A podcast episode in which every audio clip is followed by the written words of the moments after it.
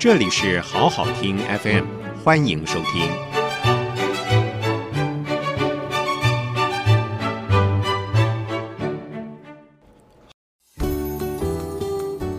欢迎收听《创意领航家》，朱楚文主持。听众朋友您好，欢迎收听 IC 之音主客广播 FM 九七点五创意领航家，我是节目主持人朱楚文。在每一集的创意领航家节目当中，我们都为您邀请到各个领域的达人、专家，或是投资理财的专家，或者是企业领袖来跟我们分享在他们领域的专业，希望呢能够透过他们不一样的视野，帮助我们在人生以及在工作上面可以更加的有创意。那最近呢有一个议题哦，如果你在投资理财上有所研究的话，可能都为此感到很忧心，那就是新冠肺炎疫情在全球造成了相当大的冲击。那对于实体经济呢，现在也出现了许多今年的这个经济成长率的预估上面的一些打击。举例来说，像是台湾今年可能会因为新冠疫情、肺炎疫情的冲击，经济是否能够保二开始出现危机。中国呢，也因为在工厂纷纷停工的情况之下，外界也预估在经济成长率上面恐怕保六也有难度了。那在这样的一个呃全球受到肺炎疫情的冲击影响之下，到底我们该怎么样来进行？投资理财呢，才能够安然的度过这一场危机呢？今天呢，这个节目我们为您邀请到的是 Dr. Selina 杨倩玲博士来我们节目当中跟我们聊聊这个现在非常热门的一个投资理财的话题啊。也为各位介绍一下 Dr. Selina。Dr. Selina 呢是上海财经大学的博士，也是美国 University of Surrey 的硕士。那之前呢担任易飞网集团的策略长。那现在呢是畅销的作家，已经成功环游世界六十个国家，往七十个国家迈进，也是我们台湾新一代的小资理财教主。那他最近呢也出了一本畅销书哦，叫做《月入二三 K 也能环游世界》，是由时报出版的。这本书也卖得很好。那今天我们就邀请他来跟我们聊聊，对于现在新冠肺炎疫情对于全球经济冲击下的投资理财的观点。我们一起欢迎 Dr. Selina。主持人好，各位听众大家好。啊，很开心哦，邀请到 Selina 来到我们节目来聊聊这个听起来真的是蛮严肃的话题。嗯，应该说最近这个股市也是，嗯嗯，上上下下冲击不断了哈。在这个二二八的期间呢，全球的股市是遭到血洗，那后来又有出现了一些反弹。不过，其实最多听众朋友担心的就是，哎，未来是不是会面临像 SARS 期间所对于全球经济造成冲击一样那么的剧烈？你自己的看法呢？呃，其实我觉得这一次的冲击，它有几个面向我们可以看了。第一个是因为中国的原因，因为中国是世界的工厂，就算是很多工厂开始复工之后，其实也招不到员工。所以其实现在应该是说，我觉得很多的产业它可能会面临到就是供应链断裂的问题，是就是然后加上日韩本身现在疫情也是几乎快要失控，所以其实是这个，因为日韩本身也是一个科技的一个重重镇的国家，所以其实很多的产业其实现在应该是面临到就是缺工或是缺料的一个问题，所以。呃，再加上其实这一次疫情对于全球的观光产业其实是重创的。其实我们自己我自己做旅游产业的，我觉得其实 SARS 期间都没有这么夸张。是现在几乎是全球几几乎是冰冻的。那冰冻的状况之下，就是人们不敢出国，然后不敢出去开会，所以其实呃，这个世界我觉得是停止移动的。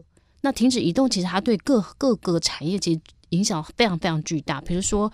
餐饮产业有影响，然后饭店产业也影响，然后航空类股更是他们也面临到很多营运上的困境，因为飞机停班的非常多。其实他们也会觉得，可能将来的无薪假或是这些，其实应该是要有非常多的一个措施。对，然后再加上了，其实很多的旅行社应该会倒闭。对，所以其实应该是各行各业其实都不好，然后。呃，每一个产业受到的冲击影响其实是非常巨大，所以我会觉得上半年的全球的景气其实是处于一种不是很乐观的一个状况。对，刚刚 Selina 有提到华航的情况，华航就有新闻，就是他们雪崩式的大砍百分之四十九航班内部的人员哦，所以是非常恐怖的，非常恐怖的。而且其实前前一阵子其实油价大跌。然后再加上其实连避险的黄金有没有？其实黄金其实也是大跌的，对，所以应该是说，其实这一次的疫情的影响，其实我我觉得，因为其实每一个产业它是一个联动的，它不是 isolate，所以其实比如说观光产业影响，它其实就影响了后面所有的供应链，比如说石油的，因为飞机是用石油最多的，对，就当飞机不飞的时候，石油的需求变少的时候，所以其实供给一样的话，它就会价格就会崩这样对子。对对，然后后面所有的产业，不管飞机餐啊，或是后面的所有的，所以其实整个的餐饮产业其实也是受到很大的影响。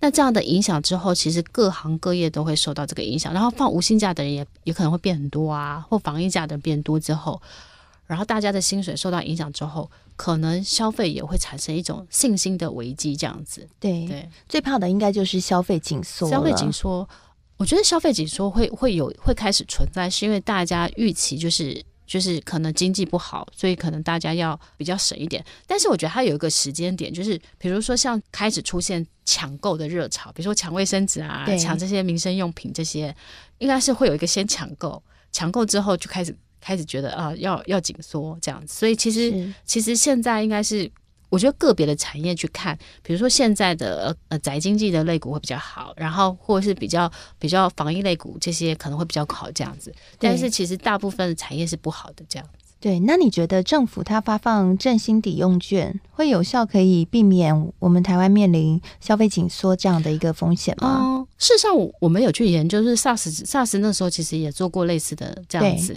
但是其实后来发现它刺激的就是 GDP 其实是没有帮助的。嗯，对，因为它是比较短期的效应，对。但它其实对产业的帮助是没有的。对，其实最近《纽约时报》我看到一篇报道，也在讲说，因为大家都在讨论说，是不是美国联准会要降息，对对对对对，来救市哦。可是《纽约时报》就认为说，其实是没有用的，因为这一次不是需求面的问题，是供给面，还有信心面的对问题。供给面的对对。和信心面的问题。其实现在全球的这些利率已经很低了耶，我觉得是最近的反弹应该是说大家预期美国联总会会在降息、降两码嗯这件事情，但是我觉得当这件事情它真的发生的时候，可能就会变成是利空出尽，是因为其实现在是大家有一个预期的心态这样。对那加上我觉得今年比较特别，是因为美国要选总统大选，对那我觉得川普因为为了要做连任，所以他也会想办法用各式各样的方式让美国的经济撑在那里。是，所以今年的一个状况是比较吊诡的。如果今年没有美国总统大选，其实今年的经济的发展应该不会像现在好像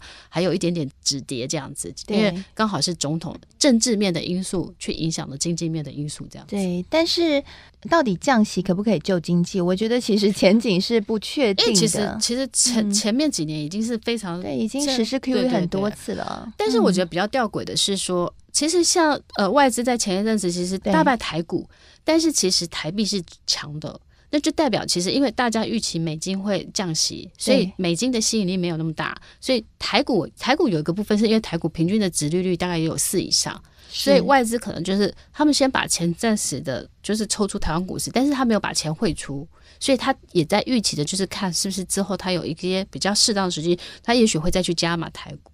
所以这个的动向其实观察了，我觉得其实对于台股未未未来的走向，我觉得可以看几个点，一个是政府有没有积极的护盘，然后再来就是说哦美国这边有没有降息，然后第三个是就是看川普的表态，然后还有一个部分就是之后的台币的走向。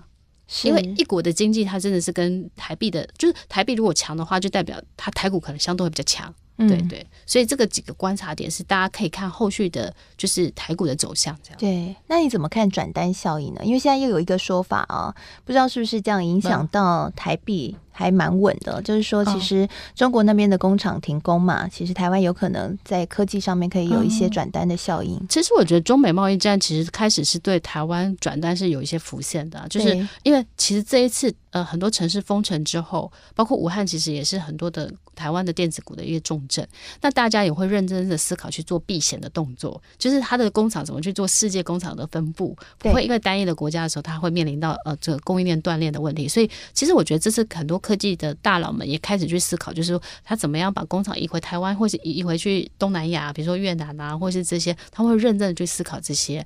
那台湾我觉得有一个方方面是因为其实这两年的政治的氛围，其实让两岸不是那么的乐观的。是，那所以其实有很多的台商也是会认真思考，是不是要归于返乡？那返乡回来，台湾设工厂、买土地，然后招募员工这些事情，其实对台湾的某些的经济也是有相对的，等于是内需，你内需会有一些内需的产业会慢慢在起来，所以其实我觉得台湾。的经济发展没那么悲观，这样子是，所以其实我们接下来还是可以观察说，刚刚 Selina 讲的三个点哦，第一就是呃，接下来是不是真的会降息？对，那第二是这个台币是不是还可以稳得住哦？那第三就是川普的动态表态，川普应该是全世界最好的控盘手。对，我们刚刚在 节目前的时候，两个人私下聊，我们都觉得哇，川普自己这样一上一下，我觉得当总统当那种程度也是。其实是很骄傲的哦，他随便在 Twitter 上面讲一句就可以影响全球的财经走向。我觉得其实是也 so proud of 这样子。其实我觉得要反省一下，我们大家是不是太恐慌了？因为一句话而这个大买大买。其实很多我很多粉丝会问我，就是他们会有很多的恐慌在投资。对，那我一直跟大家讲，我觉得投资是一个心智锻炼的过程。是，所以其实你很难得遇到这种市场崩盘，所以在越到这个时候，你要越沉着。所以我跟大家讲说，其实就是这种，就是当它崩盘的时候，其实当巴菲特常常讲，比如别人恐惧的时候，你要大胆。但是我常会跟他讲一个观念，就是说你有所本的去做投资。所以你投资的假设是本质好的，比如说。像我的好老公选股，或是好老公股票这些，其实你有所本的，知道说，哎，他是基本面很好，其实他的股利很好。那其实你担心什么？就是我就常常讲的是说，如果好的股票遇到倒霉事，其实你这个时候反而应该是逢低再去做，就是加码的。所以其实我就跟他们讲说，你有什么好担心？因为如果它是好的公司、好的股票，它每年会给你五趴以上的值利率，然后它也不会倒闭。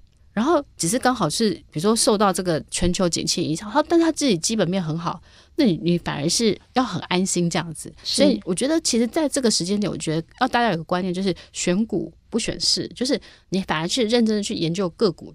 那这个股票是不是现在被低估啦？是不是它的价值投资的价值浮现了？你反而可以去去进场去看这样。是好，那刚刚 Selina 跟我们提到一个观念哦，就是。在别人恐惧的时候，自己要大胆。所以现在虽然是一个几乎全世界都在恐惧的时候，但是我们是不是该大胆呢？可是大胆不能够有勇无谋啊。那刚刚 Selina 跟我们讲过了，现在呢就应该要找到一些具有价值，也就是好老公哦。然后刚好是他很衰的时候嘛，我们可以趁这个时候呢来多多留意，多多看一下他们，好好的挑哦。所以接下来需要赶快跟 Selina 请教一下。哎，Selina 可以跟我们分享一下说。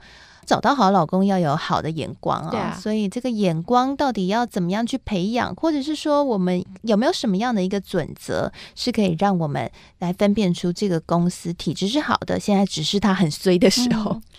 哦，其实我觉得，呃，所有的人其实，在投资股票这件事，其实就是看两个东西，一个是看看他的获利，一个是看他的股利。对，所以你只要看这两个东西。那我后来我就是多年研究这样新的之后，我就发现说，其实。我们挑男人不是会去看他，比如说符合你的三高一低，比如说啊，你说他收入高、学问好，然后或是他身高高，或是怎样。或选股票也是像选男人一样，我就会创造一个三高一低。那这个三高就是连续五年他的 EPS 都是大于一的。然后再来是它的值利率都是大于四跟五以上的，然后再来是它的 ROE 就是股东报酬权益，它是大于十以上，八到十以上的。那符合这三个条件，三高，然后再加上一个低基期，低基期就是说，如果这个股票它不是景气循环股，它一年内最高的价格跟最低的价格，你去把它加相总去除以二以后，再去乘以零点九，就是它相对的低基期了。是，那你只要符合这个原则，你就可以去挑选它的那股票。然后其实用这个原则去挑选股票，我发现其实这个你每一年靠这个股票至少可以赚五趴，或是赚十趴、十五趴、二十趴以上这样子，是因为它是好的股票，这样是。所以刚刚有特别跟我们听众朋友对这个提醒了，就是三高一低的原则嘛，对不对？这个。EPS 要高，对不对？那利率、殖利率也要高，然后第三个是 ROE 也要高，所以这三个指标一定要看清楚了。好股票的，嗯，三个征兆，三三个关键啊，特征就是这三个。那一低就是要价格低了哈，所以这个非常非常的重要。不过现在是买的好时机吗？呃，事实上我是自己觉得，就是其实还是看个股，嗯，然后像像我觉得说前阵子大跌的时候，因为很很有趣，就是我为了要让自己。可以就是方便的找出这三高一低的好老公选股，我自己开发了一个 app，就是好老公选股的 app，所以其实里面它就会有出现，就是说哪些股票是符合好老公选股，然后比如说呃，如果它符合欧巴指数三颗星，就是代表它现在已经是低基期的一个好老公选股，你就可以开始去去考考虑。那我就发现说，其实里面有很多已经三颗星了。或两颗星，然后它的获利也是很好的，它的值利率也是很好的时候，我反而开始到它的这个就是低基期的时候，我开始分批去买它这样子。是，所以其实我发现，其实大跌之后，我觉得很开心，就满地都是好男人，你就可以认真跳的。对，但你觉得现在跌是已经算是大跌的尾声了吗？还是说你觉得它还会再上下震荡？我觉得上下，你觉得上下？上下会像 SARS 那时候一样，很多股票是直接砍半。我我我觉得其实应该是说台股的。基本，因为其实台股的基本面是好的，有很多公司基本面是好的，所以当它比如说，我觉我觉得其实我常常会讲一个概念，比如说最近有一些金融股还是其实非常的强势，比如说呃像玉山金哦，像兆丰金，他们都非常非常强势强，它几乎不太会跌。对，为什么呢？其实我觉得应该是说会买玉山金的人，他基本上他就是一个长期投资的人。他就他就会觉得说，反正这个股票很好，我就长期持有。那因为这个投资的心态，大部分都就觉得我要长期持有，所以他的筹码面就是要卖出来的人不会很多。所以你其实投资也是一个供需。如果今天这股票大家都很看好，大家都很惜售，大家都长期持有，那就不会有很多人把它卖出来。所以这个股票就它就会会有一个很好的支撑。所以我们常讲一个概念，就是涨时重视，跌时重值。所以这些基本面本质很好的股票，它基本上就跌不太下来。因为它一跌下来的时候，很多人就是啊，我就赶快等，我就赶快等，你了解我意思吗？所以我发现说，其实本质很好的股票，不管是获利很好，或是它股利很好的股票，都跌不太下来。对，那它一跌下来，就很多人赶快去去去买这样。所以我觉得就是说，现在你要挑选的是获利跟股利很好的股票，然后它当它有因为这种疫情原因，它莫名其妙被打下来的时候，你反而就是勇敢的，因为像有一些好老公股票，我发现它的本益比才八倍。哦，八倍真的很很便宜的，然后殖利率大概有六趴以上，那我就觉得说，那我们它要担心什么？而且它现在也是它一年最低价了耶，嗯，那它再跌也有限了，对。然后因为我觉得大家有个概念，就是说我常常讲，所有的投资都是有个配比的概念。比如说股市上万点的时候，你可能投资股市，你要一百万投资股市，那你可能就降到五成以下。对。那这五成是代表是当大跌的时候，你可以再分批，比如说分五到十趴分批去进场。那我通常会买一个股票，就是我预设我可能会买个十张好了。那它今天到了，我觉得可以买的时候，我就先买个小小市，可能买个一两张。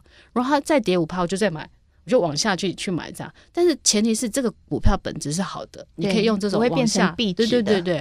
然后往下就是一一，就是每差五趴的时候，我就买一张，买一张，买一张。嗯。然后等它反弹的时候，比如说差反弹十趴的时候，我就再卖一张，我就分批买进，分批卖出。嗯。然后我就发现说。哎，你都很开心，因为很多人买股票不开心，就说哦，为什么我卖了以后它拼命涨，然后它它你你你你没有卖以后它就拼命跌，然后人生一直在错过跟悔恨。那我觉得不需要，因为好的股票其实我后来发现我有在做实验，就是我有一些不错的金融股啊，我就是买了以后我就把它丢在那边，完全不看它。嗯，好，但我还是会看它获利好不好。但是我发现说，哎，有很多股票已经四十趴五十趴了耶，所以其实我会发现时间加复利是很可怕的。对，所以其实好的股票真的是用，就是巴菲特讲的时间跟复利比原子弹还可怕，我真心相信。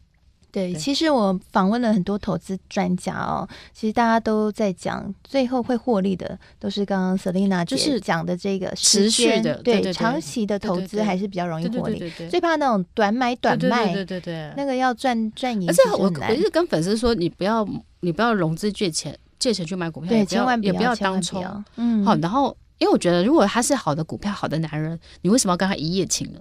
你了解我意思吗？就是他可能可以给你一辈子带来很大的获利跟幸福的。你这句话比喻好好哦，对对，真的。对，所以你就不要当冲啊，然后你也不要融资，因为如果融资借钱。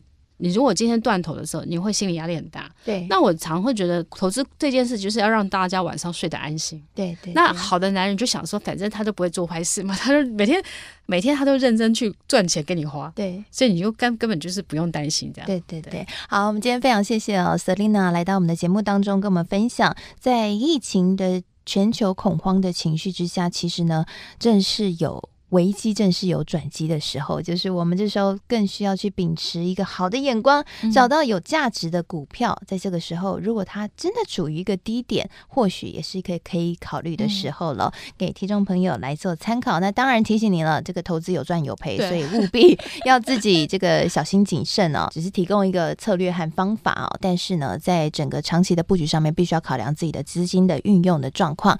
那节目的最后也跟大家来提醒一下，就是我们的节目呢，现在每一集的节目都会放在 Podcast 和 Spotify 上面，只要上 Podcast 或 Spotify 搜寻“创意领航家”，就可以看到我们的节目。每一集都可以单集点选来收听。那也邀请您按下订阅和给我们评分，同时也欢迎留言给我们，跟我们来聊聊你自己心目中觉得好老公股票是什么样的股票呢？那现在你敢投资吗？欢迎来跟我们聊聊。那在今天的采访最后，我们也会将采访笔记放在楚文的粉丝团，财经主播主持人朱楚文，欢迎上来跟我们聊聊。那同时呢，也欢迎各位可以到 Dr. Selina 杨倩玲博士的粉丝团，跟他来更深入的好好聊一聊喽。谢谢您今天收听我们创意领航家的节目，期待呢您有更好的投资理财的表现了。祝福您，谢谢您的收听，我们下次再会。谢谢收听，请继续关注好好听 FM，记得帮我们分享给您的亲友，祝大家平安健康。